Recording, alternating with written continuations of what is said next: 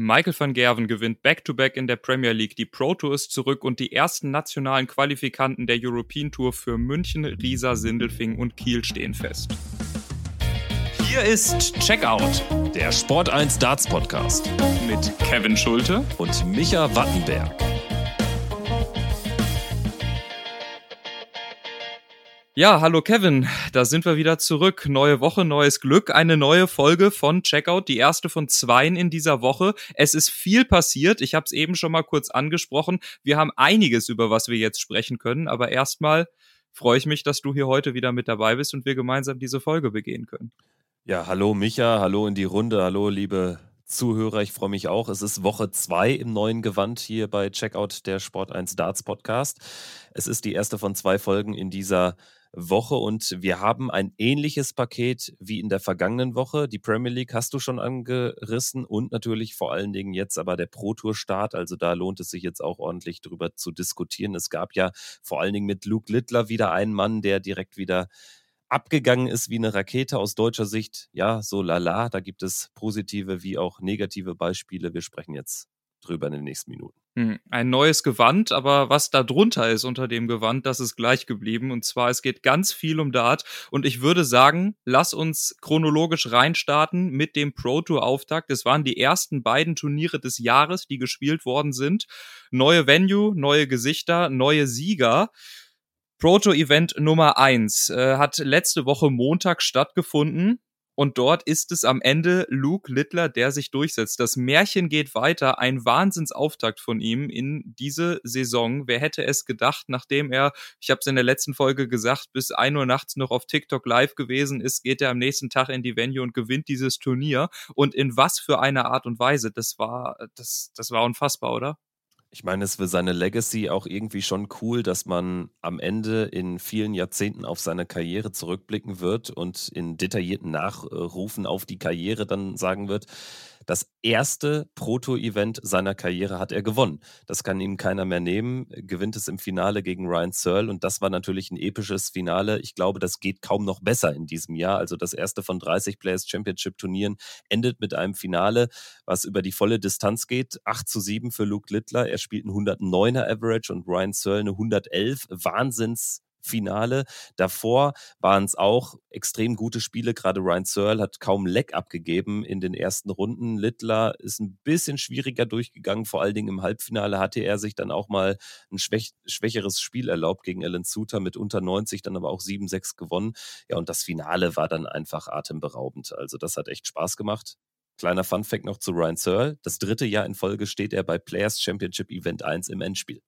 Da hast du hier einen guten Fun Fact. Drei ist übrigens ein gutes Stichwort, weil jetzt darfst du hier direkt zu Beginn der Folge wieder dein äh, nerdiges Wissen unter Beweis stellen. Es gibt in insgesamt drei Spieler, die ihr erstes Players Championship Turnier gewinnen konnten bei Debüt. Einer davon ist Luke Littler. Kevin, wer sind die anderen beiden? Ich finde es erstmal erstaunlich, dass es drei sind. Das ist eine ganz schön große Anzahl. Dann würde ich jetzt einfach mal also die Players Championships wurden ja eingeführt zu einer Phase, als Phil Taylor schon überragend gut war. Deswegen jetzt einfach mal so der, der Phil Taylor Standard-Call bei solchen Fragen. Ja, ist richtig. Um, da ja, bist du schon richtig. mal bei, bei zwei von drei. Ja, dann, dann, bin ich ja schon mal erleichtert, dann habe ich jetzt keinen Druck mehr, keinen Leistungsdruck. Michael van Gerven klingt mir fast ein bisschen zu banal, weil er ja auch anfangs jetzt nicht sofort so durchgestattet ist wie Luke Littler. Er war sofort stark, aber jetzt nicht äh, so krass wie, wie Littler. Ist es vielleicht irgendwie ein totaler Random-Spieler, der nur nachgerückt ist oder so? Also nee, nee, nee. So, also keiner aus der Riege Taylor van Gerven, aber kein Random-Spieler. Boah, ist es ein Spieler, der gewechselt ist? Äh, ich glaube schon. Dann sage ich jetzt einfach mal Mervyn King. Nein. Es war es Wayne Mardell im September Mardell. 2004. Aber äh, hilf mir kurz, war, war ich korrekt damit, dass Mardell gewechselt ist? Ich glaube, Mardell hat zuerst ein paar BDO-Turniere gespielt, bevor er dann zur PDC gegangen ist. Stimmt das?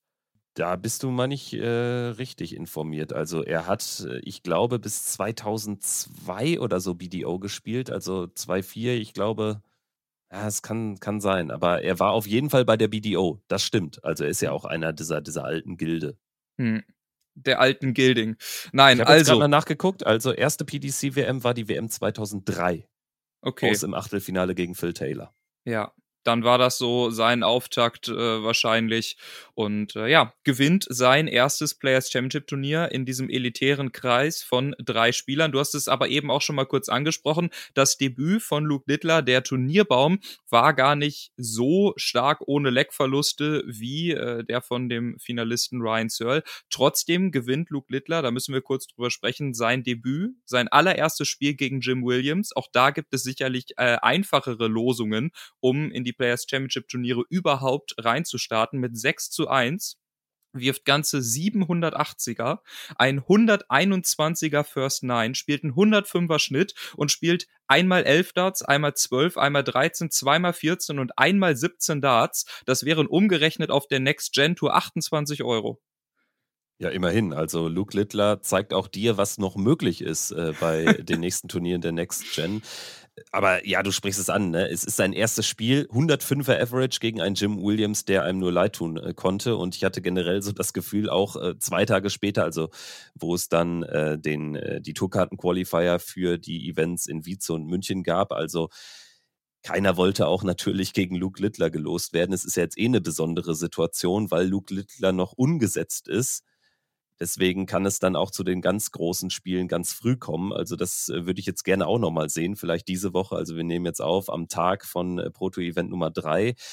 Ich bin mal gespannt auch, wann er es in die Top 32 schafft, der Proto Order of Merit. Also lange wird es nicht mehr dauern. Mhm. Es war ähnlich wie damals die Situation mit Glenn Durant, als er gewechselt ist, der auch von seinem Spielstandard deutlich höher war, als seine Weltranglistenposition ausgesagt hat. Im Endeffekt diese 28 Euro, komplett egal für Luke Littler. Er hat an dem Tag 15.000 Pfund eingetütet. Äh, wichtiges Preisgeld, auch hinsichtlich der Qualifikation für die Turniere, wo er sich eben über die Proto Order of Merit qualifizieren müsste. Ähm, insofern nicht irgendwas ganz Gigantisches in der Weltrangliste passiert bis dahin. Und äh, für Luke Littler war es sicherlich mal ganz ungewohnt, gegen einen anderen Luke zu spielen, als immer nur gegen Luke Humphreys, denn er musste direkt ran gegen Luke Woodhouse. Und ich sag mal so, wir hatten mit Luke Littler, wir sprechen jetzt irgendwie gefühlt die ganze Zeit über ihn, aber direkt wieder ein nächstes Highlight, in das er involviert war, denn es sind insgesamt drei Neundata gefallen bei diesem ersten Players Championship Turnier. Eine unfassbare Zahl. Also direkt drei im ersten Event des Jahres. Und ich meine, es sind doch alle gefallen bis zum Achtelfinale, ne? Also auch extrem früh an diesem Montag. Wir hatten nicht nur neun Data, wir hatten auch extrem lustige Ergebnisse, um es mal so zu formulieren. Sicherlich nicht aus Sicht von Dave Chisnell, aber Michele Toretta, der Italiener, hat äh, ordentlich gezündet, ist in die dritte Runde eingezogen und dann so schließlich wieder der Littler-Kreis. Luke Littler hat ihn dann in Runde drei rausgenommen mit 6-1. Aber ja, ähm, die neuen Data, vielleicht kannst du nochmal rekapitulieren, wer es jetzt überhaupt alles war und äh, dann vor allen Dingen auch in einem historischen Kontext, muss man, glaube ich, sagen. Drei neuen Data bei einem Turnier, das ist schon Extraklasse aber auch äh, aus anderer Sicht noch ein historischer Kontext. Also erst einmal äh, der erste Neundater, der viel war von Mickey Menzel, wirft den Neuner. Das war noch nicht ganz so historisch schön und gut, aber historisch wurde es dann, als äh, Leighton Bennett den neuen warf und kurzzeitig, muss ich in diesem Kontext sagen, der jüngste Spieler bei der Pro Tour war, der einen Neuner werfen konnte. Also der jüngste Spieler, der den Neuner auf der Pro Tour geworfen hat. Das Ganze hielt für lass mich nicht lügen, ich weiß es jetzt nicht genau, schätzungsweise 38 Minuten, als Luke Littler dann nachzog und auch einen Neuner warf und Leighton Bennett diesen Rekord wieder wegnahm. Unfassbar, oder? Da denkst du, hier, komm, ich hab irgendwas, was dieser junge Kerl mir nicht äh, streitig macht. Und dann kommt er ein paar Minuten später, setzt sich wahrscheinlich mit an den Tisch und sagt, ja gut, habe ich auch gemacht, ne? Vor allen Dingen war es ja auch ein neuen Data sogar zum Matchgewinn dann gegen Michele Touretta. Ich meine, mhm. es war jetzt kein enges Match, es war wie gesagt ein 6-1, aber also so kurz äh, nach Bennett dann diesen Rekord nochmal zu, zu toppen, ist natürlich großartig, aber vor allen Dingen auch schon fast so ein bisschen, man hat, man ist geneigt zu sagen, das ist schon fast normal, sodass man sich gar nicht mehr so sehr äh, daran jetzt erinnert, an diesen neuen Data, weil Luke Littler produziert fast jeden Tag irgendwas Historisches derzeit und ist beteiligt an großen Matches. Jetzt ist er, kommen wir gleich äh, dazu, auch in der Premier League dann gegen Gervin Price zwar ausgeflogen in der ersten Runde, aber es war auch wieder ein cooles Match und äh, Luke Littler ist einfach ja, der Schlagzeilenproduzent aktuell der PDC. Und das dann auch an den nächsten Tagen gewesen, wenn ich mich richtig erinnere, ist er am zweiten Tag dann in der ersten Runde gegen Radek Saganski rausgeflogen und die Schlagzeilen von Sky Sports drehte sich, glaube ich, nur darum. Also äh, hat so ein bisschen Fallon Sherrick-Vibes, aber dann irgendwie auf, auf Speed das Ganze, weil Luke Littler wirklich alles dominiert aktuell in der hm. PDC-Welt alle Deutschen, die teilgenommen haben, das waren acht an der Zahl, ausgenommen äh, Tim Wolters, haben ihre Auftaktpartie gewonnen, außer Florian Hempel und Daniel Klose. Das war definitiv mit der nationalen Brille kein schlechter Start in diesen Turniertag. Aber dann gibt's noch was anderes, eine Schlagzeile, über die wir definitiv sprechen müssen. Und da bin ich jetzt erstmal direkt gespannt, was du dazu sagst. Und zwar es gab so eine Art Rage-Quit von Gervin Price, der plötzlich gesagt hat, beim Stande von 2 zu 4 gegen Brandon Dolan, ich bin raus, ich finde diese Bedingung hier nicht professionell, es ist mir zu kalt, ich bin, äh, ich bin dann mal weg. Und äh, das, nachdem er vorher, ich weiß jetzt gar nicht mehr genau, was die erste Partie war, 101 gespielt hat und in der zweiten Partie dann, glaube ich, 111 im Schnitt und dann, äh, ja, im dritten Spiel sagt, tschüss. Gervin Price hat erstmal in den ersten beiden Runden das gemacht, äh, was er auch äh, bei uns im Interview schon angekündigt hat. Äh, da war es, glaube ich, das Zitat, sobald die Pro Tour startet, habe ich mein gutes Spiel zurück und das wirkte auch so.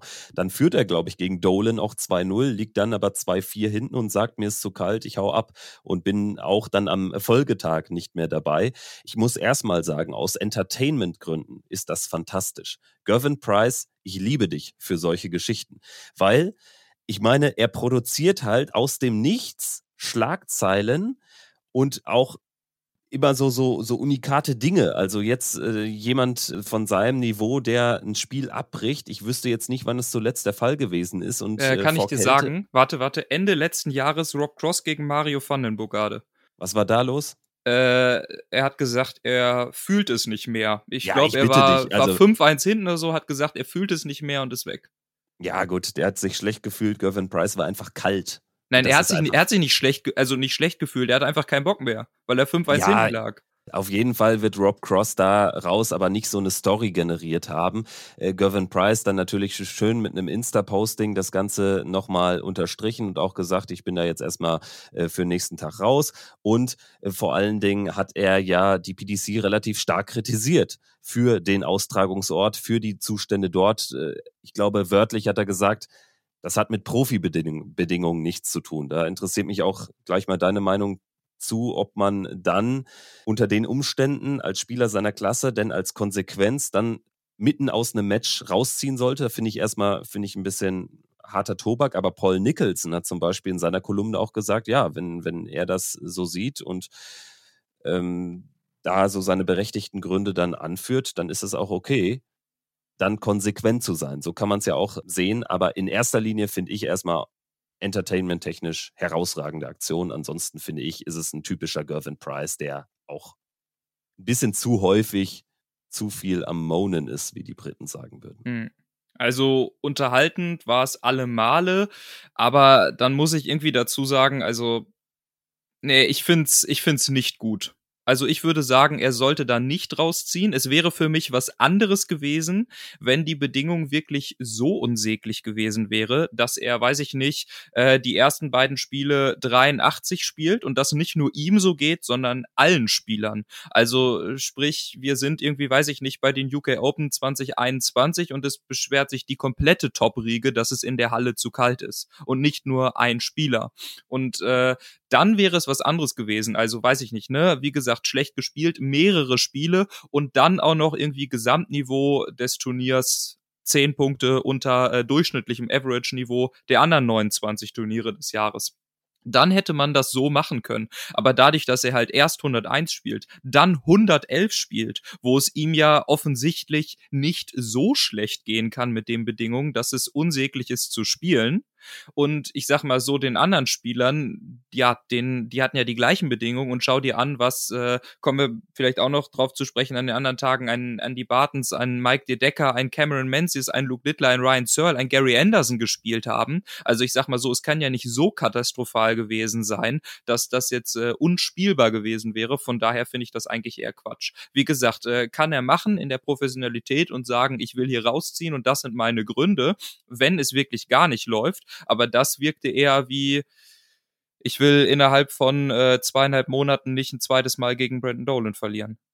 Ja, genau das. Ne? Also Brandon Dolan scheint im Kopf von Gervin Price äh, drin zu sein und äh, vor allen Dingen hat ja dann Price äh, vier Lecks in Folge verloren und er hat es dann offenbar ja, um Rob Cross zu zitieren, wohl auch nicht mehr so richtig gefühlt und brauchte dann aber eine vernünftigere Ausrede, als einfach da wegzumarschieren. Also ich finde es auch schwach, zumal da jetzt, äh, wir hatten auch in der Vergangenheit schon mal äh, Turniere, wo sich wirklich eine Vielzahl an Spielern beschwert hat. Häufig dann auch über, über Kälte. Und das war ja diesmal gar nicht der Fall. Deswegen, ich finde es ein bisschen lächerlich, aber ja, der Teufel sagt bei mir auf der Schulter auch, geil, mach das wieder. Äh, richtig wieder über irgendwas auf und sorgt dafür, dass danach ein Insta-Posting kommt und äh, ja, drei Tage später war es dann auch wieder vergessen bei der Premier League. Und wir reden dann nur noch über Gervin Price und sein, sein gutes Spiel äh, gegen Luke Littler. Aber ansonsten, äh, vielleicht bevor wir äh, zu Players Championship 2 ansetzen, ich würde ganz gerne nochmal zwei, drei Namen durchgehen. Deswegen Alan Suter, finde ich, müssen wir erwähnen wieder erstarkt nach der verpassten Weltmeisterschaft im Halbfinale gestanden. Das ist ein sehr, sehr guter Start ins Jahr und auch wenn es darum geht, die Tourkarte zu behalten. Ansonsten Nick Kenny überraschend im Viertelfinale, den hat man im Vorjahr gar nicht gesehen, hat ja 23 die Tourkarte zurückgeholt. Und James Hurrell als äh, Tourkarten-Neuling, jetzt in diesem Jahr die Tourkarte gewonnen. Gefällt mir richtig gut oder gefiel mir richtig gut, ist auch ins Viertelfinale eingezogen. Also das sind noch so Namen, die positiv überzeugt haben. Aus deutscher Sicht, wir hatten einen Achtelfinalisten, Ricardo Pietrezco, aber im Achtelfinale gestanden, ohne gut zu spielen. Nee, irgendwie leistungstechnisch war das nicht so gut, muss man sagen. Aber man muss eben auch diese Spiele gewinnen und sich bis dahin durchkämpfen. Und äh, natürlich, man kann auch mal ein Wochenende nicht so gut spielen. Umso besser, wenn dann die Ergebnisse noch kommen. Aber man muss natürlich aufpassen, dass man seine Leistung wiederfindet und schaut, dass diese Leistung jetzt äh, nicht konstant über die nächsten Wochen sich so manifestieren, weil dann wird es irgendwann auch mit den Ergebnissen schwierig. Aber wenn es jetzt mal ein, zwei Wochen sind und man trotzdem die Ergebnisse einfährt, umso besser. Bevor wir jetzt zu Players Championship äh, Nummer zwei kommen, habe ich noch einen kleinen Fakt, den ich hier in den Raum schmeißen möchte, Kevin. Und zwar, Luke Littler war 280er an dem Tag weg von dem 180er Rekord eines Players Championship Tages, welcher aktuell von wem gehalten wird?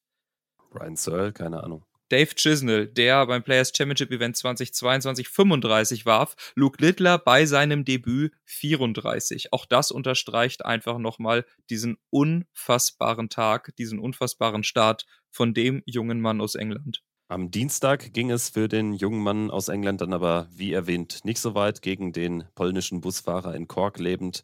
Radek Saganski war Endstation in Runde 1, also vielleicht auch mal ganz gut, so, so ein kleiner Downer, damit sich da nicht schon eine Littler-Dominanz breit macht. Dementsprechend auch alle anderen Spieler erwartungsfroh, dass da jetzt mal ein anderer Sieger wieder am Ende durchstechen konnte. Und es war ein alter Bekannter mit Gary Anderson im Finale gegen, na klar, Ryan Searle. 8-5. Wie könnte es anders sein? Ryan Searle spielt zweimal das Finale, definitiv ein super Auftakt in die Saison von ihm. Am Ende ist es Gary Anderson, der siegt. Und äh, zwei Sachen, die mir direkt ins Auge gestochen sind bei diesem Tag, ist einmal der beste Deutsche Paul Krone direkt in den Top 16 in Achtelfinale. Super Ergebnis so früh in seiner professionellen PDC-Karriere. Und wir haben Peter Wright im Halbfinale gesehen. Ich glaube, auch damit haben nicht viele gerechnet. Peter Wright geht dann raus im Halbfinale gegen Gary Anderson. Wichtig, dass er auch mal wieder einfach ein Ergebnis zieht, dass er mal zeigt, dass er es noch kann. Und an, an guten Tagen eben dann auch wirklich noch ganz bis vorne äh, gehen kann. Gegen Gary Anderson verliert er dann, das hat mich dann aber auch wenig überrascht, weil Gary Anderson auch einfach einen super stabilen Tag hatte. Bei ihm habe ich auch immer das Gefühl, man weiß sehr häufig an so einem Prototag, ob es für Gary Anderson weit gehen kann oder ansonsten ist dann auch gerne mal ganz früh Schluss. Aber sofern Gary Anderson so, ich sag mal, seine zwei, drei Proto-Events im Jahr gewinnt, dann bleibt er natürlich jetzt auch in der, in der Pro-Tour-Rangliste in, in Contention dann auch für die, für die Top 16 und das ist ja dann vielleicht auch nicht ganz unwichtig, um mittelfristig auch in der großen Order of Merit wieder zu steigen. Denn dafür braucht es auch, gerade wenn man sieht, wie viel Preisgeld mittlerweile auf der European Tour verteilt wird, dafür braucht es dann auch eine konstante European Tour-Präsenz für Gary Anderson. Aber ja, also gegen, gegen Peter Wright und Ryan Searle dann die letzten Spiele gewonnen, sind ja auch besondere Partien aus seiner Sicht. Ryan Searle, sein Trainingspartner. Also die beiden haben es sich dann auch äh, gut gegeben. Ansonsten Gary Anderson auf dem Weg zum Sieg ein 6-0 gegen Andy Bartens, der stark war an dem Tag, gegen Anderson aber nichts auszurichten hatte. Anderson spielt 14, 12, 11, 13, 12, 15, macht einen 117er Average. Ja, das ist Wahnsinn. Also er zeigt uns immer wieder, dass er es noch kann, wenn er seine Spielfreude findet. Ich glaube, das ist so dieser Keypoint bei ihm.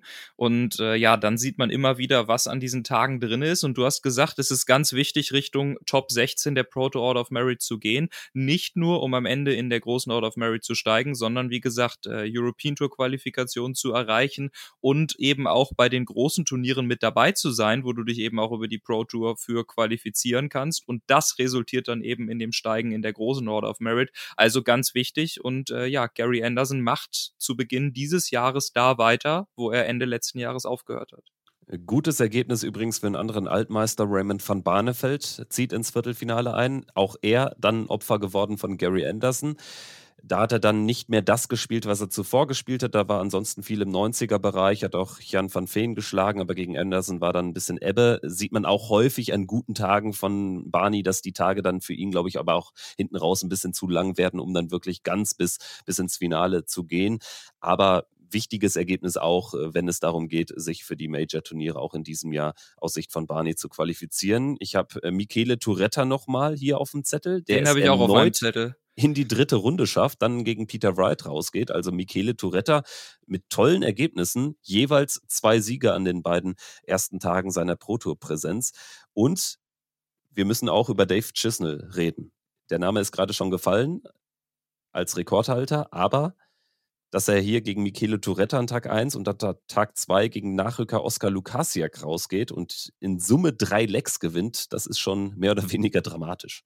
Ja, also Michele Touretta wirklich hat mich sehr überrascht, habe ich nicht so stark erwartet, liefert hier ab, als äh, wäre er seit eh und je dabei gewesen. Super solide Leistung auch mit dabei und Dave Chisnell, ja, so äh, kennt man ihn halt auch, mal hü, mal hot, ne? Und es gibt auch äh, nichts dazwischen gefühlt. Ja, und es würde mich halt auch nicht wundern, also es wird mich nicht vom Hocker hauen, wenn er jetzt die nächsten beiden Turniere drei und vier beide gewinnen würde, nachdem er zweimal in der ersten Runde rausgeht. Also das darf man bei ihm immer nicht zu hoch hängen. Das ist irgendwie, ja, Top oder Flop. Und äh, ja, so ist halt ein Dave Chisnell. Da würde ich mir jetzt noch nicht zu sehr Gedanken machen. Wenn das weitergeht bis Players Championship Event Nummer 6, dann würde ich mir mal wirklich auch, ja, dann würde ich vielleicht mal ins Nachdenken darüber kommen und das ein bisschen höher hängen.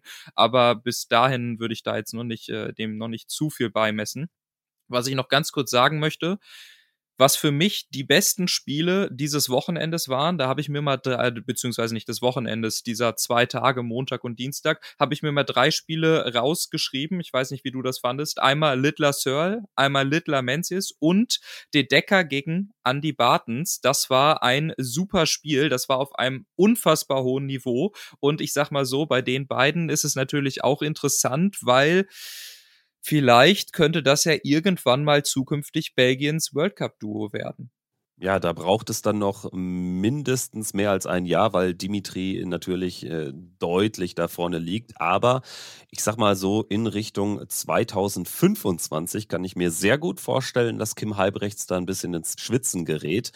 Wenngleich es, glaube ich, insgesamt für Belgien auch besser wäre, wenn mittelfristig das Duo Vandenberg-Halbrechts gesprengt würde, weil das war ja auch wirklich sportlich, menschlich, äh, sportlich sehr stabil, aber menschlich natürlich alles andere als hervorragend. Da letztes Jahr in Frankfurt bin ich auch Zeuge gewesen, aber ja, großartig. Ja, aber das Match. sind doch, äh, das sind dann doch wieder Schlagzeilen für dich. Ja, also das sichert absolut. doch alles deinen Arbeitsplatz bei NTV. Absolut, das sind die Stories, die wir auch brauchen, abseits äh, des sportlichen Geschehens, aber das war schon ja sehr, sehr unwürdig auch insgesamt. Ähm, Bartens gegen De Decker, beide kratzen an den 100 im Average am Ende. Es ist Andy Bartens, der 6-4 gewinnt dieses Zweitrundenmatch am äh, zweiten Tag in der vergangenen Woche. Ja, also Belgien sieht gut aufgestellt aus und wenn ich jetzt mal die vier belgischen Topspieler ranken würde, was so die Form betrifft, da ist der Kim Halbrechts aber nicht mal unter den Top 3. Nee, das äh, wäre er für mich auch nicht, muss ich sagen. Also da, ja, sehe ich einen Kim Halbrechts formtechnisch ein bisschen abgeschlagen. Ähm, aber ich bin gespannt, was kommen wird. Noch hat er eben die Position, dass er vor den beiden steht. Und ich muss dazu sagen, weil du sagst, am Ende kratzen beide an den 100 im Average. Als es 3 zu 0 für Andy Bartens stand, war Mike de Decker bei 117 und Andy Bartens bei 119 Punkten im Schnitt. Also nur, dass du mal weißt, wie diese Partie gestartet ist. Am Ende ein bisschen abgeflacht, aber die ersten Legs waren unfassbar. Abgeflacht aber auch deshalb, weil es im sechsten Leck dann auf die Doppel extrem schwierig wurde und Bartens in 23 checkt. Also das äh, bringt den Average dann nochmal deutlich nach unten. Ansonsten wäre das ein Average deutlich über den 100 Punkten gewesen bei beiden Spielern. Äh, vielleicht bevor wir jetzt hier die Pro Tour Woche mit den European Tour Qualifiern am äh, vergangenen Mittwoch abschließen, noch der Blick auch auf die anderen Deutschen jetzt hier am, am zweiten Tag. Also Paul Krone hast du berechtigterweise schon erwähnt, als Achtelfinalist da deutlich hervorgestochen, hat übrigens Ratajski und Espinel jeweils nach 3-5 Rückstand noch geschlagen, also wirklich ein super Auftakt für den Debütanten. Ricardo in Runde 2 ausgeschieden, Florian Hempel gewinnt gegen Martin Schindler, verliert dann aber in der zweiten Runde gegen Steve Lennon. Daniel Klose kann man jetzt auch nicht äh, sich großartig beschweren, denn er verliert in Runde 1 gegen Gary Anderson. Clemens, Wenig und Rupprecht die anderen Opfer in Runde 1. Und insgesamt steht jetzt hier, also acht Spieler haben ja mitgemacht, weil Tim Wolters nicht dabei war. Das heißt, 16 er Ergebnisse haben wir sozusagen und siebenmal haben wir ein Erstrundenausscheiden an diesen zwei Tagen. Siebenmal die zweite Runde und nur zwei Achtelfinalisten. Also das finde ich ist eine sehr, sehr dürftige Bilanz. Gerade die Top Guns Clemens Schindler haben enttäuscht. Ja, ich würde es jetzt nach zwei Turnieren noch nicht zu hoch hängen. Aber trotzdem ist es irgendwie aus deutscher Sicht schon wieder ein bisschen enttäuschend. Jetzt haben wir acht, potenziell neun Spieler auf der Tour und ja, irgendwie so richtig kommt da noch nichts. Über die Breite scheint es jetzt gerade noch nicht zu funktionieren. Aber wie gesagt, ich will es nicht zu hoch hängen. Ich würde dem Ganzen ein bisschen Zeit geben. Ich bin mir ziemlich sicher, dass äh, im Laufe des Jahres da noch Runs kommen werden von Gaga und Martin. Natürlich ist ein bisschen enttäuschend jetzt, aber ich schaue da lieber erstmal ein bisschen nach vorne und ja, ich sag mal so, ich habe es eben auch schon bei Dave Chisel angesprochen, der erste richtige Zeitpunkt, um für mich so eine Zwischenbilanz zu ziehen und auch eine ja, Tendenz abzugeben, wohin dieses Jahr gehen würde für den einzelnen Spieler, ist für mich so nach den ersten sechs Players Championship Turnieren. Aus deutscher Sicht insgesamt eine komische Woche, denn man muss ja einige Spieler deutlich positiv hervorheben, gerade die neuen Tourkartenbesitzer, also Wenig und Krone. Krone mit diesen äh, guten Leistungen äh, da bei den ersten beiden Proto-Events und Lukas Wenig vor allen Dingen müssen wir hervorheben, denn er hat sich für European Tour Event Nummer 1 in Wietze und für European Tour Event Nummer 2 in München qualifiziert, also hat den Doppelpack geschafft und das in diesem neuen Qualifikationsformat. Darüber müssen wir jetzt kurz äh, sprechen. Also jeweils zehn Startplätze sind ja vorgesehen für Tourkartenspieler abseits der schon Qualifizierten für die European Tour. Und bei diesen Qualifiern war wenig jeweils erfolgreich. Also in so einem Feld dann jeweils vier oder fünf äh, Spiele je nach Auslosung zu gewinnen, das hintereinander, das ist schon richtig, richtig starkes Stück. Und bei wenig habe ich das Gefühl, dass die Tourkarte für ihn jetzt wirklich eine Befreiung war. Denn er spielt ja. auch vom, vom Standard einfach konstanter als in den letzten Jahren. Ja, definitiv. Also das war ein großer Befreiungsschlag. Es ist so ein bisschen der Dosenöffner. Ich sag mal so spielerisch sitzt äh, Lukas Wenig, glaube ich, schon seit Jahren auf einem Pulverfass und äh, das hat jetzt endlich die Lunte gezündet und es war ein langer mühsamer Weg bis dahin und jetzt kann er konstant endlich das zeigen, Woche für Woche, was er eigentlich kann und dass er damit jedem gefährlich werden kann, hat er eben auch in den letzten Tagen gezeigt. Für mich ein Spieler, der schon länger auf die Pro Proto gehört und das jetzt wirklich auch, auch ähm, ja, gezeigt hat. Also zwei ganz starke Qualifikationen, da muss man sich erstmal durchsetzen. Es ist schwieriger denn je. Das Thema haben wir auch schon äh, breit behandelt über die letzten Wochen und Monate. Und äh, ja, ich glaube, gerade München wird ihm persönlich äh, viel bedeuten, ist ja auch äh, nicht so weit weg von ihm. Das war, glaube ich, eine wichtige Qualifikation für ihn. Einer von dann insgesamt acht Spielern, die in München dabei sein werden. In Wietze sind äh, aus Deutschland dabei sein werden. In Wietze sind es insgesamt fünf Deutsche. Clemens äh, Schindler, Pietrezko natürlich ohnehin schon qualifiziert gewesen, wenig jetzt hinzugekommen. Und Daniel Klose hat sich auch durchgesetzt. Also da ein wirklich sehr erfolgreicher Tag aus äh, deutscher Sicht.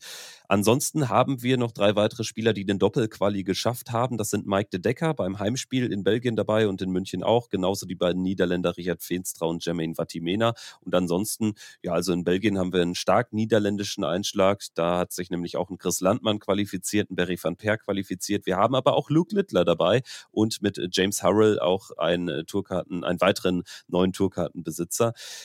Aus belgischer Sicht vielleicht ein bisschen unglücklich. Weder Kim Halbrechts noch Andy Bartens sind durchgekommen. Nur Mike de Decker ist neben Dimitri Vandenberg und dann den noch äh, vier zu ermittelnden Host Nation Spielern dabei. Aber ansonsten, ja, vielleicht bei München da noch der Blick. Da haben wir einen Alan Suter, der am Start ist, einen Cameron Menzies und auch da wieder viele Niederländer. Dudes, Sonnefeld, das waren also aus niederländischer Sicht war es ein sehr, sehr guter Mittwoch. Ja, also ich habe schon wieder Bock auf die European Tour, wenn ich hier höre, wer sich wie durch den Qualifier durchsetzt, muss ich sagen. Es macht doch immer noch Spaß und stell dir jetzt mal das schöne Szenario vor. Durch diese Qualifier würden nicht nur 10, sondern sogar 24 Spieler durchkommen. Das wäre ja quasi noch schöner, dann hätten wir noch mehr Geschichten, über die wir sprechen könnten. Es hätte alles so schön sein können. Nun, es ist wie es ist, aber ich freue mich trotzdem, wenn die European Tour endlich wieder losgeht und ich würde mal sagen, um jetzt hinter diese drei Tage einen Haken zu setzen, möchte ich das Ganze noch mit einem ganz kleinen Ausblick äh, abschließen. Und zwar auf Players Championship Event 3 und 4, was äh, eben jetzt, wenn wir aufnehmen, heute und morgen stattfindet. Für die Hörer dann schon Schnee von gestern ist. Wir behandeln das in der nächsten Woche. Und zwar schließe ich das damit ab mit einer kleinen Info zu Tim Wolters, der eben auch diese Turniere aussetzt. Und äh, das liegt daran, dass jetzt sein zweites Kind geboren ist. Und an dieser Stelle würde ich sagen, gratulieren wir einfach mal dazu. Immer wieder ein großer Moment und äh, ja, wünschen alles Gute und dann auch viel Erfolg für die UK Open, mit welchen er in den Touralltag einsteigen wird. Also auch ein guter Auftakt ins äh, Jahr für Tim Wolters, wenn noch nicht am Dartboard, aber das ist ja ein schöner Verhinderungsgrund für den äh, Mann vom Niederrhein. Ne? Also wirklich eine coole Geschichte. Glückwunsch auch von mir. Und ansonsten, ja, vielleicht um da noch was zu sagen zu diesen ganzen Events in dieser Woche. Gabriel Clemens und Martin Schindler brauchen jetzt einfach mal bessere Ergebnisse aus deutscher Sicht. Ne? Da wird es jetzt nämlich auch schon langsam interessant Richtung World Matchplay. Und da wären die beiden Stand jetzt nicht dabei, anders als Ricardo Pietrezco. Gut, dann lass uns jetzt äh, das äh, wöchentliche Premier League Update zum Besten geben, würde ich sagen. Wie hat dir Glasgow gefallen, gerade im Vergleich zu Berlin in der Vorwoche? Hat mir auch wieder ganz gut gefallen, ist auch ein schöner Austragungsort. Natürlich, Berlin hat was äh, sehr Besonderes, einfach durch die Größe. Das ist, ist einfach was anderes und natürlich freut man sich dann, wenn, äh, ja, wenn das Event auf deutschem Boden auch stattfindet. Ähm, ja, nichtsdestotrotz, es war ein schöner, unterhaltsamer Premier League-Abend. Berlin fand ich spielerisch noch enger, noch ein bisschen spannender, aber an sich die Premier League hat äh, wieder unterhalten. Es war ein netter Abend und ein Abend, der eigentlich von Luke Humphreys hätte gewinnen werden müssen. Am Ende ist es aber Michael van Gerven, der trotz eines Averages von 93 Punkten die 101 äh, von Humphreys äh, kontert und das Finale mit 6-4 für sich entscheidet. Michael van Gerven sagt selbst, er gewinnt, ohne wirklich gut zu spielen. Das sind ja bekanntlich die schönsten Abende und äh, Turniersiege. Also gerade auch wie er reingekommen ist, es war jetzt kein gutes Match gegen Lokalmatador Peter Wright, gewinnt er 6-2, spielt unter 90. Insgesamt muss man sagen, es war einfach deutlich weniger spektakulär als Berlin. Es gab weniger Decider und es gab deutlich ähm, geringere Standards in den einzelnen Partien. Eine Partie müssen wir aber noch hervorheben. Das war ja auch die Partie, die wir letzte Woche so als einzig wirklich ja, ich sag mal, spannende oder vielleicht besonders interessante Viertel für die Finalbegegnung ausgemacht Sportlicher haben. Sportlicher Leckerbissen. Genau, ein sogenannter Leckerbissen. Und er hat es gehalten. Price äh, schlägt Luke Littler mit 6-5 und die beiden haben es sich gut gegeben. Also die beiden auf einer Bühne, da ist schon sehr, sehr viel Spannung da ist Feuer drinne, zwei super Scorer, zwei super Spieler. Das macht einfach Spaß zuzuschauen. Deswegen haben wir diese Partie ja auch das letzte Mal hier schon äh, genannt. Ähm, Gervin Price ist außerdem ein gutes äh, Stichwort, weil da müssen wir auch noch kurz was zu sagen. Er hat jetzt ja eingeräumt, dass der Walk-on in Berlin einfach von der PTC ein falsches Lied war. Für die Premier League hat er sich eben für den anderen Walk-on entschieden und die haben das falsche Lied abgespielt. Deswegen ist es, wie es ist. Ja, gut, äh, ist so gelaufen, muss man nicht höher hängen, als es ist, aber ja, würde mich schon äh, ein bisschen wurmen, wenn da auf einmal ein anderes Lied abgespielt wird. Und ich muss ehrlich betonen, mich wundert die Aussage, weil ich habe mir jetzt extra nochmal den Walker noch angeschaut, äh, wie Price reagiert. Da ist überhaupt keine Verwunderung in seinem Gesicht. Und ich meine, er sitzt da einen Tag vorher im Presseraum und sagt noch, nö, er wird es jetzt erstmal bei Don't Stop Believin' belassen. Und ich weiß nicht, ob das alles so wirklich stimmt oder ob er es nicht doch einfach nochmal mit einem weiteren Song probiert hat und äh, dann jetzt gemerkt hat, das kam so gar nicht an und jetzt äh, im Nachhinein sagt, ja, da wurde ein falscher Song gespielt, weil es ist ja jetzt auch ein Song, der überhaupt keine Rolle spielt in der PDC-Jukebox. Ne? Und auf einmal läuft da Belta von irgendeinem so unbekannten Schotten in Deutschland. Ganz, ganz komisch. Aber wie auch immer, Gervin Price also hat gemerkt, dass das nicht lief, egal ob es jetzt ein, äh, ein Versehen der PDC-Verantwortlichen war oder ob es ein falscher Call von, von ihm war, wie auch immer, es lief nicht. Es lief sportlich dann ähm, gegen Littler gut, aber zu weit gehört auch. Ich finde, auf dem Niveau, das eigentlich so seinem Standard entspricht, wo er sich auch selbst sieht, ist das aktuell noch zu inkonstant. Das hat man dann auch im Halbfinale gesehen gegen Luke Humphreys.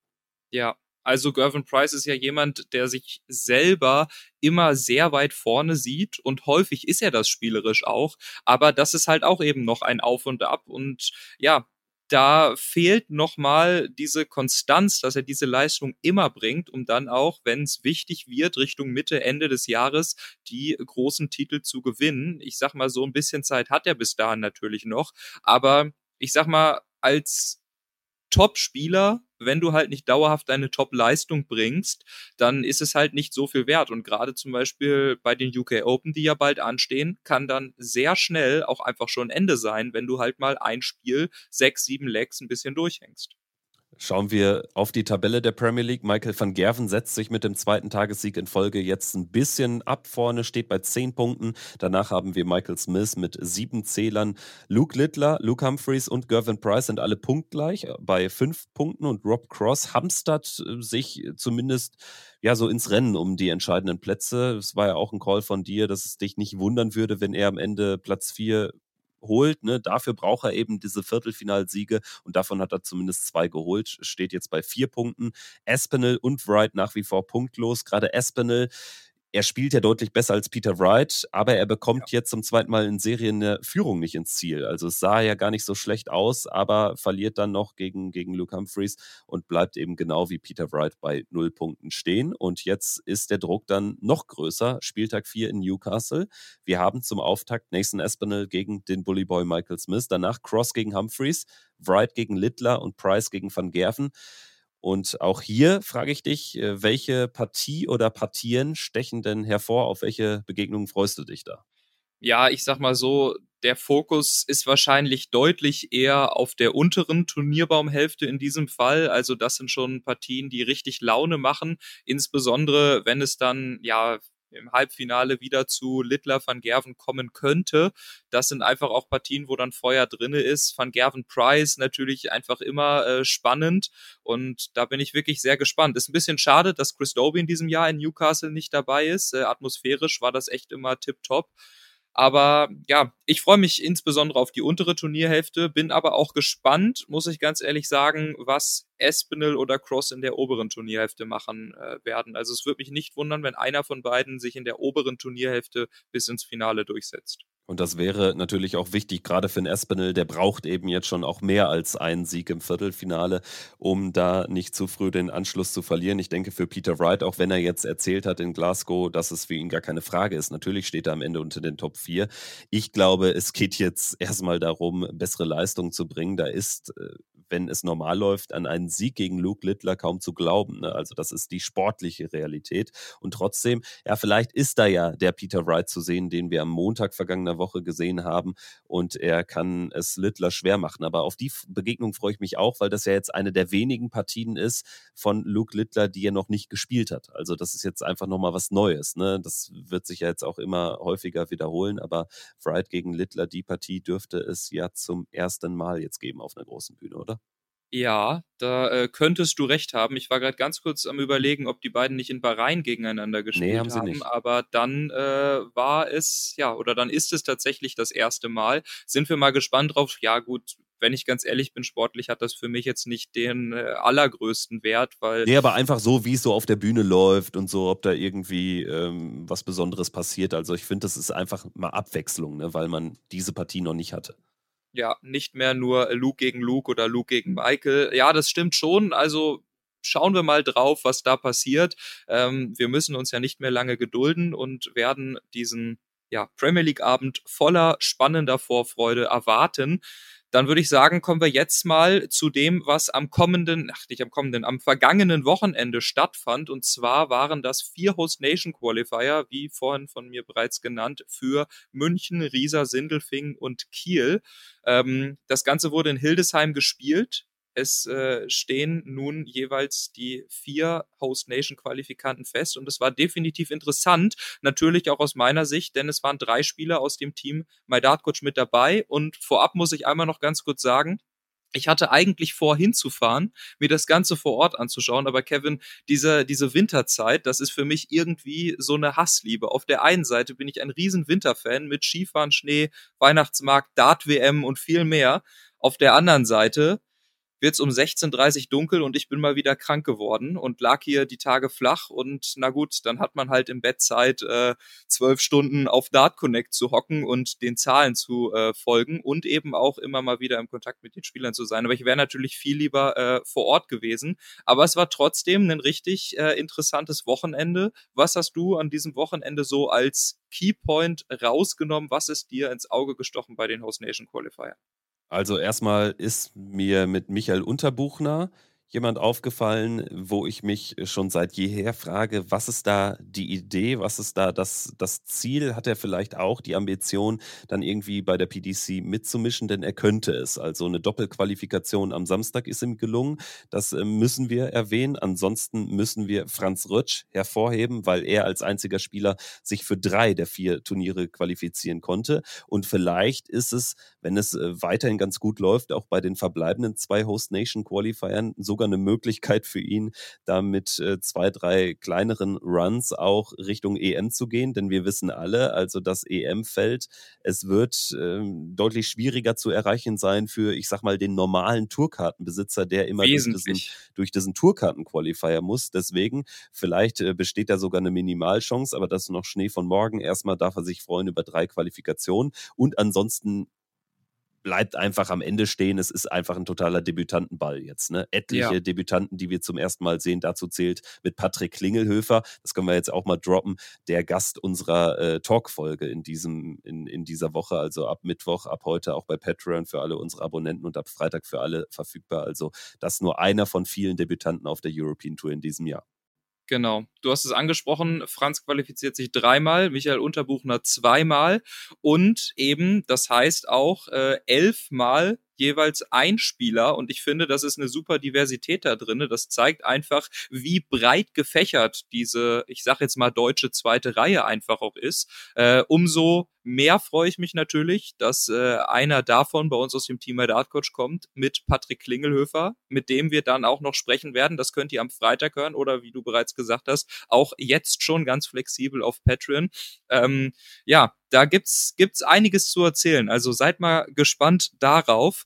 Ähm, gehen wir die Qualifier einfach mal Stück für Stück durch. Der erste war der für European Tour Event Nummer zwei in München. Am Ende sind es Oliver Müller Frankfurt, äh, Michael Unterbuchner, Matthias Ehlers und Franz Rötsch, die sich da durchsetzen. Äh, ein, zwei Sätze zu Oliver Müller Frankfurt. Das ist natürlich nur ein kleiner Scherz. Der werte Mann heißt Oliver Müller, kommt aber aus Frankfurt und da bei Dart Connect, äh, ja, Namensvettern, die genau gleich heißen, eben mit der Herkunftsstadt äh, gelistet werden, sagt gefühlt jeder scherzhaft Oliver Müller Frankfurt. Wir kennen das auch von, ich glaube, Martin Atkins Wigan ist das, ne? Also in Klammern immer der Ort dahinter. Und äh, ja, Gratulation an diese Spieler. Müsste das Debüt für Oliver Müller und Matthias Ehlers sein.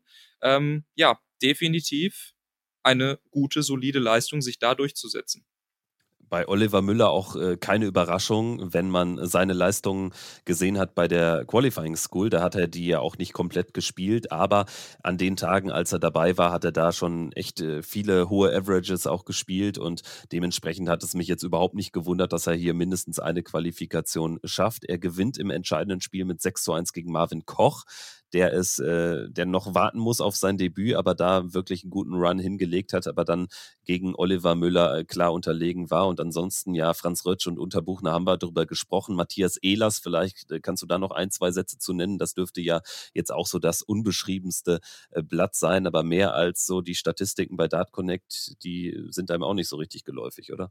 Mehr habe ich tatsächlich auch nicht vor Augen. Ich muss äh, ganz ehrlich gestehen, ich habe jetzt gerade auch äh, kein Gesicht vor Augen, aber äh, definitiv ein Name, über den man immer mal wieder stolpert und äh, der an diesem Tag auch echt solide gespielt hat, um sich hier durchzusetzen und definitiv ja für ihn äh, einer der größten Erfolge seiner Karriere, sich da für München zu qualifizieren.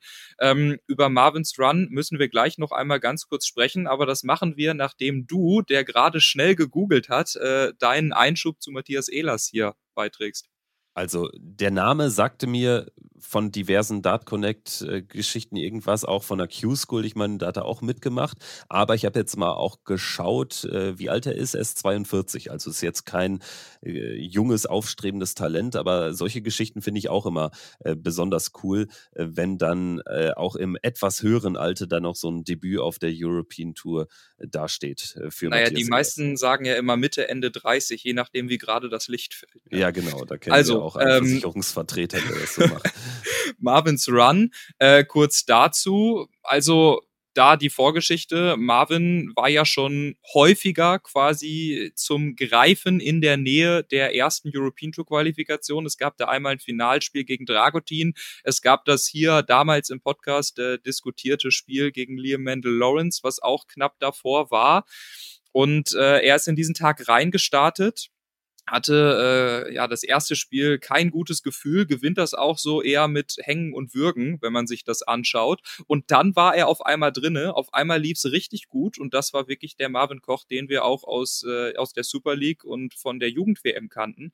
Also das war unfassbar stark. Und dann ging es eben bis in das Finalspiel gegen Oliver Müller, wo er dann leider unterliegt. Und man muss dazu sagen, das tut für einen Spieler wie Marvin natürlich schon extrem weh. Das wäre das Karriere-Highlight gewesen bis dato. Und dann ist das einfach bei der PDC mit so einer Doppelqualifikation an einem Tag auch ein super unfassbar harter Tag, weil man muss sich das vorstellen, du spielst dann das Finalspiel bis zum Greifen nah dran, sechs Lecks entfernt von der Qualifikation. Und dann ist das Ding durch du bist äh, auch erstmal ganz schön fertig, musst das unter die Füße bekommen und dann geht's halt auch einfach direkt weiter mit dem nächsten Turnier, Business as usual. Und das ist gar nicht äh, so einfach, sowas unter die Füße zu bekommen. Und da habe ich von Marvin, das ist jetzt nicht mit ihm abgesprochen, aber er wird es mir verzeihen, eine kleine Sprachnachricht, in die wir einmal ganz kurz reinhören können. Die hat er mir nämlich geschickt, nachdem er das erste Spiel bei dem zweiten Qualifier an dem Tag gehört hat. Und die würde ich gerne hier einmal kurz abspielen, weil äh, die fand ich relativ interessant, wie er das einordnet, auch wenn er gerade, das muss man sich in dieser Vorgeschichte einmal bewusst machen, den größten Erfolg seiner Karriere wirklich unfassbar knapp verpasst hat. Und dann, wie gesagt, ging es eine halbe Stunde direkt weiter. Nachdem er das erste Spiel gewonnen hat, kam diese Sprachenrecht. Hören wir mal kurz rein. Ja, aber ich sage ganz ehrlich, dieser Dominik Fischer, ich weiß nicht, ob du den kennst, der macht ganz viel YouTube und sowas, aber super sympathischer Typ. Aber, ganz ehrlich, auch ein ekliger Gegner. Der hat wirklich die ersten sechs, sieben Lecks boah, hat er gut gespielt. Das war nicht ohne, aber sympathisch. Und jetzt gegen meinen besten, einen meiner besten Freunde, Marcel, ah, das ist schon eklig. Aber ich habe zu Lara auch gesagt, ganz ehrlich, ich gehe das Wochenende jetzt so an. Egal was passiert, es war Kacke. Es war Kacke am Ende. Ich werde einfach wieder aufstehen. Wieder aufstehen, wieder aufstehen, wieder aufstehen. Ich hatte einmal wirklich das Gefühl, dass ich nicht mehr aufstehe. Es war im allerersten Spiel, weil einfach nichts ging. Ich habe wirklich gespielt wie Jemand, der gar kein Gefühl hat, der noch nie einen Dart geworfen hat, aber ganz ehrlich, am Ende, ich will einfach kämpfen. Und wenn es am Ende nicht reicht, wenn man irgendwie dreimal vier verliert oder so, ist scheißegal. Aber am Ende muss es halt wenigstens versucht haben. Und das ist das, was am Ende entscheidend ist. Von daher, ich gebe jetzt nochmal Gas. Und wenn nicht, ganz ehrlich, selbst wenn nicht, gebe ich morgen Gas. So, gegen Marcel macht es einfach Spaß. Weil er ein geiler Typ ist, er spielt einen geilen Rhythmus, der kann einen geilen Fall spielen. Also auf da. Kevin, was äh, sagst du zu dieser Einstellung? Ja, die Einstellung ist die einzig richtige, aber ist auch alternativlos, wenn man natürlich weiterkommen will in diesem Sport. Äh, aber es ist gut, dass man dann doch ich sag mal, jetzt nicht so diesen, diesen Down-Moment durchhört, so im Sinne von irgendwie alles scheiße und die Welt hat sich gegen mich verschwören. Also so ein Typ ist er aber auch nicht, so habe ich ihn auch nicht kennengelernt, aber ich glaube, das ist jetzt auch nochmal deutlich geworden, auch wenn man natürlich äh, sagen muss, dass es äh, bitter gelaufen ist, da im entscheidenden Spiel zu verlieren. Ich glaube trotzdem, was noch so eine Rolle spielt, wenn du da Matchstarts hast oder so, wenn du jetzt nochmal näher dran bist, ne, es hätte es ja auch ein 5-6 sein können ich, ich glaube, dann ist die Situation noch schwieriger zu verpacken. So kann man, glaube ich, am Ende einfacher sagen, ja, hier mein Gegner war jetzt in dem Fall einfach besser. Hm. Ja, der Gegner war besser. Es ist eben, wie es ist. Am Ende erreicht Marvin bei dem zweiten Turnier äh, eben noch die Top 16. War ein Spiel von dem Entscheidungsspiel dann wieder für die Qualifikation entfernt. Und das Spiel wäre dann tatsächlich gegen einen Teamkollegen, unseren Gast in der Freitagsfolge, Patrick Klingelhöfer gewesen. So war der Turnierbaum. Dort qualifizieren sich dann an dem äh, zweiten Turnier am Samstag Michael Unterbuchner, du hast es angesprochen, zum zweiten Mal. Patrick Klingelhöfer, Kai Gotthard und Jan Dückers, der sein Debüt auf der Pro Tour geben wird, ebenso wie Patrick. Was äh, nimmst du aus diesem zweiten Turnier? Ja, für Patrick Klingelhöfer ein gutes, ein wichtiges Ergebnis, vor allen Dingen nachdem die Q-School so unbefriedigend lief. Also da muss es sein Anspruch sein, in die Final Stage zu kommen. Das hat er dann knapp verpasst. Deswegen umso besser, dass er jetzt dann aber auf der European Tour sein Debüt gibt. Und ich bin auch sehr gespannt auf das Gespräch mit ihm, weil er ja jetzt auch nicht so der ja der typische, weiß ich nicht, 19-jährige Data ist, der da jetzt äh, während Corona den Pfeilesport erlernt hat, sondern ja einfach auch schon mitten im Leben steht und ähm, da jetzt äh, einen ganz interessanten Karriereweg hat. Zum Beispiel dann jetzt auch beim KSC spielt, dort an der Seite von Menzo Suljovic mal das ein oder andere Doppel spielt. Also bin ich sehr gespannt drauf. Ich denke, es ist jemand, der definitiv was zu erzählen hat. Und äh, bei den anderen Namen über Unterbuchner und Gotthard müssen wir sonst nichts äh, weiter sagen. Die sind bekannt. Jan Dückers sagt mir wirklich absolut gar nichts. Da äh, muss ich auch leider passen. Ich hätte natürlich, wenn ich vor Ort gewesen wäre, äh, wesentlich mehr mitnehmen können, aber auch wieder ein Spieler, zu dem ich jetzt gar nicht äh, so viel sagen kann. Ich würde mal behaupten, wir machen jetzt den Schwenk zum Sonntag, denn auch da äh, gab es wieder zwei Turniere und zwar die Qualifier für European Tour Event 04 und 06. Das waren Sindelfingen und Kiel. Und bevor wir darauf schauen, dein Take zu Jan Dückers. Ja, und zwar gibt es einen Rheinische Postartikel. Viersener träumt von Karriere als Dartprofi. Das heißt, wir wissen schon mal, Jan Dückers kommt quasi aus der Nachbarschaft von Tim Wolters. Vielleicht liegt es da einfach an der Region, dass man da auch ganz gut Dart spielen kann. Fußball ist es aktuell nicht, das weiß ich als Fan von Borussia Mönchengladbach.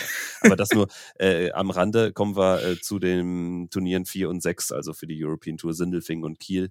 Da haben wir ja auch noch ein paar interessante Namen.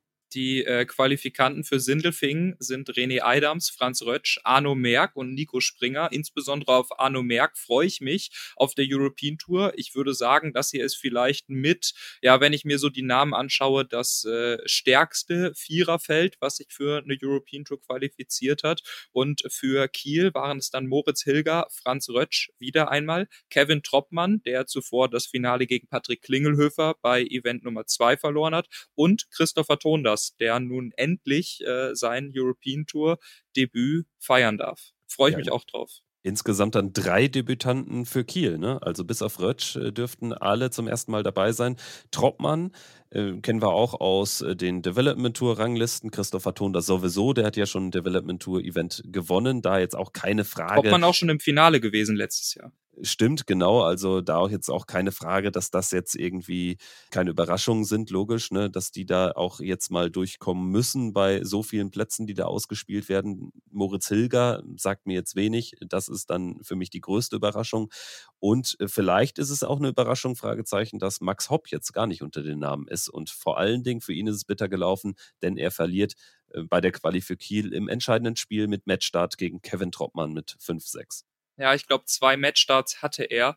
Das äh, tut auf jeden Fall weh. Ist ein Name, den ich auch noch ansprechen wollte. Ich hätte es ihm sehr gegönnt, muss ich ehrlicherweise sagen. Ich hätte mich wirklich gefreut, Max da mal wieder auf der Bühne im TV zu sehen. Ich glaube, auch für ihn selber wäre es unfassbar wichtig gewesen es ist, wie es ist. Er spielt ja nicht schlecht, er nimmt ja auch alles mit, aber irgendwie leider fehlt dieses letzte Quäntchen Spielglück. Aber ich bin mir sicher, dass, dass es noch kommen wird in den nächsten Monaten. Also er ist ja nicht weit davon entfernt. Es ist ja nicht so, dass er jetzt spielerisch komplett abgesackt sei. Im deutschen Vergleich gehört er dann trotzdem aber nicht äh, zu den obersten 15 aktuell. Das äh, sagt dann ja. so ein Wochenende auch aus. Ne? Also so wenn da 16, 16 Plätze ausgespielt werden und du sagst, wie divers das Feld ist und Max Hopp ist dann nicht einmal dabei, ja, schwierig, ne? Vor allen Dingen, weil die Bedingungen ja dann doch andere sind. Klar, der Fokus ist auf ihn stärker gerichtet. Andere als bei der stärker. Pro Tour. Denn in Hildesheim ist es nicht so kalt. Nee, ja, auch das, nein. Aber ich meine, man muss einfach sagen, der Mann macht das ja immer noch professionell. Ne? Und hm. die anderen Qualifikanten, soweit ich weiß, allesamt nicht. Und dementsprechend kann ich am Ende jetzt auch nicht sagen, also gefühlt, das macht man bei anderen auch nicht, dass man jetzt jedes Mal sagt, ja, hier irgendwie, da sind die leichten Anzeichen nach vorne zu sehen. Ja, okay, gut, aber mehr oder weniger war es dann doch wieder ein enttäuschendes Wochenende. Ich denke, das muss man auch so klar sagen. Dann lass uns doch einen Haken hinter die Host Nation Qualifier machen, die stattgefunden haben. Denn es gab in aller Welt noch so ein, zwei, drei andere Kleinigkeiten, die ganz interessant waren, die wir jetzt zum Ende der Folge auch noch einmal kurz behandeln sollten.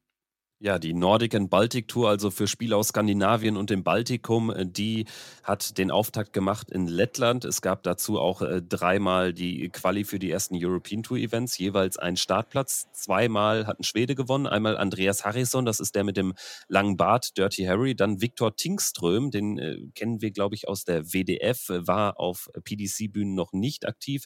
Und dann haben wir Kor Decker aus Norwegen, der sich einen Startplatz für das Event in Riesa gesichert hat. Und ich würde mal behaupten, Norwegen ist vielleicht ein Land, was wir auch nach Jahren mal wieder beim World Cup in Frankfurt sehen werden. Statt Island würde ich äh, vorschlagen. Also der Standard da auch von einem weiteren Norweger war ganz passabel und Kor Decker ist über jeden Zweifel erhaben eh ein guter Spieler. Und ansonsten die äh, zwei ersten Proto-Events von insgesamt zehn, also so viele gibt es da ja gar nicht, haben auch stattgefunden. Jeffrey de Graaf hat gegen Darius Labanauskas das erste Turnier gewonnen und das zweite gegen an Marco Kantele im Finale gegen Johann Engström. Da bleibt noch insgesamt zu sagen, äh, Benjamin Reus, äh, zweimal relativ enttäuschend unterwegs gewesen als zweiter Tourkarteninhaber neben De Graaf im Achtelfinale und Viertelfinale raus, also ist nicht so weit gekommen. Und äh, ja, neben den erwähnten Norwegern sind auch die Letten mir aufgefallen. Also da gibt es neben Madas Rasma jetzt nicht nur noch Dimitris Zukovs, sondern auch Nauris Gleglu und Ralf Laumanis. Also wer kennt sie nicht, aber die Letten da bei ihrem Heimspiel haben gar nicht mal so schlecht abgeschnitten. Ja, und ansonsten jetzt allseits beliebte Kategorie der vergangenen Wochen auch die UK Open Qualifier. Die letzten vier Startplätze wurden ausgespielt und sie gingen an Kevin Burness, Ex-WM-Teilnehmer, und an Thomas Lovely, Tom Lonsdale und Brandon Western. Das heißt, 160 Startplätze sind fix. Ich bin gespannt, ob Adrian Lewis dabei sein wird. Ich denke mal nicht. Das heißt, wir werden mit 159 Spielern reinstarten und dann einem äh, Freilos. Ja, und dann müssen wir nochmal den Blick abseits von der PDC wagen zum Ende dieser Folge, Micha. Ja, und zwar war die World Seniors Championship, äh, die stattgefunden hat. Und äh, wie es ausschaut, können nur Schotten dieses Turnier gewinnen. In den ja, vergangenen zwei Jahren war es zweimal Robert Thornton. Jetzt ist es zum ersten Mal John Henderson, der gesagt hat, für ihn fühlt sich das wirklich großartig an, der dieses Turnier auch verdient gewonnen hat, der wirklich äh, gut gespielt hat. Es ist immer mal wieder so ein äh, Eintauchen, ist definitiv interessant. Und man muss auch sagen, jetzt im Vergleich zu den Jahren, wo sie damit gestartet haben, hat sich das Niveau echt auch nochmal ein bisschen gesteigert. Also die Partien werden immer ansehnlicher. Glückwunsch äh, nach Schottland. Und es war die letzte, wenn auch Show-Einladungs-WM von Phil Taylor, weil er hat gesagt, danach ist er raus. Und da, ich sag mal so, ja gut, wir wissen alle, seine eigentliche Karriere oder WM-Karriere wurde von Rob Cross beendet. Aber wir können es uns äh, aus deutscher Sicht schön reden und sagen, seine WM-Karriere wurde von Manfred Bildahl, seinem ersten deutschen WM-Teilnehmer, äh, Gegner jemals, ähm, beendet. Mit 2 zu 3 verliert Phil Taylor gegen Manny Bildal und das soll es dann wirklich gewesen sein, auch mit der Senioren-WM, mit dieser zweiten Bühne, mit der, ja, Nebenkarriere nach dem eigentlichen Karriereverlauf, die ja dann mit dem WM-Finale 18 endete gegen Rob Cross. Du hast es gesagt, jetzt gegen Manny Bildal raus und ich bin gespannt, ob es dann wirklich das letzte Mal war, dass wir Phil Taylor auf einer großen Bühne in einem kompetitiven Match gesehen haben es ist ihm eher zu wünschen, denn das war wirklich dann auch eine fast bemitleidenswerte Leistung. Also es war ja jetzt auch kein Money Builder, der da alles in Grund und Boden gespielt hat. Der hat Mitte 70 gespielt und Phil Taylor auch. Also es ist jetzt auch nochmal deutlich schlechter als das, was wir von Taylor vor zwei oder drei Jahren zu Beginn der Seniorentour gesehen haben. Hm. Und äh, schließen tun wir jetzt die Folge mit nochmal etwas ganz Nerdigem aus der Dartszene. Da müssen wir aber wieder zurückgehen zur PDC. Und zwar ich finde, die PDC hat was, oder beziehungsweise die DIA hat was, oder die PDPA, wer da alles mit äh, drinne gehockt hat, hat etwas wirklich Gutes erlaubt. Und zwar dürfen jetzt bei den ganzen Spielstätten eigens von den Spielern Wasser und verpacktes Essen in die Halle mitgenommen werden ist sehr nerdig, betrifft wenige Leute, die hier zuhören, aber in meinen Augen ein wirklich wichtiger Schritt für Spieler, A, die einmal, ich sag mal so, auf den, auf den zweiten Touren auch relativ weit unten stehen, um Geld zu sparen und nicht mehr eine Wasserflasche für 5, 6, 7 Euro zu kaufen. Und eben auch äh, in Richtung der Professionalisierung des Sports, um sich individueller und besser ernähren zu können für den, der das möchte, um sich äh, vegetarisch, vegan, ketogen, was auch immer, wer meint, was ihm hilft, zu ernähren und eben auch nicht immer nur das äh, Fastfood und Fertigessen in den Venues essen zu müssen. Also in meinen Augen ein äh, kleiner, vielleicht unbedeutender, aber wirklich wichtiger Schritt in die richtige Richtung. Und vegetarisch, vegan, das ist ja jetzt auch sehr speziell. Also darum geht es ja noch nicht mal, sondern einfach, du sagst es, wegzukommen vom Fastfood. Also, dass man ja. da einfach die Möglichkeit hat, auch sich äh, gesünder, ausgewogener zu ernähren. Es ist tatsächlich, wer schon mal da war bei so einem Event, es gibt ja dort nichts anderes außer Fastfood. Und dann wird da jetzt, sage ich mal, bei den meisten Spielern dann eben auch an so einem gesamten Wochenende sich nichts anderes reingeschraubt. Ne? Dementsprechend gute Sache, auch vor allen Dingen für die Spieler, wo man ja vielleicht dann auch mit nicht so viel Preisgeld planen kann im Verlauf einer Saison. Dann summiert sich das natürlich noch mehr, wenn es dann darum geht, Flüge zu bezahlen etc. pp. Und man da im Venue dann auch jetzt nicht zum günstigsten Preis da die Flasche Wasser oder was äh, auch sonst bekommt. Ne? Deswegen gute Sache, aber auch eine sehr nerdige Sache. Deswegen ist es dann auch gut, wenn wir jetzt hier durch sind, oder? Also ja, komm, von hinten uns, kann man die Folge wegkürzen, sagen wir mal so. lass uns einen Haken hier hinter machen.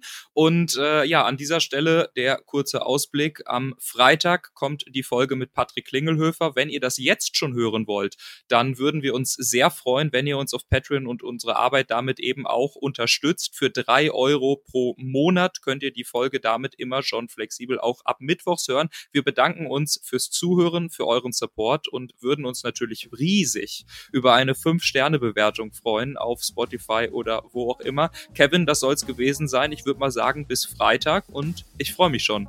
Ciao. Ich freue mich auch. Macht's gut. Das war's mit äh, Checkout, dem Sport 1 Darts Podcast für diesen Mittwoch. Macht's gut. Ciao, ciao.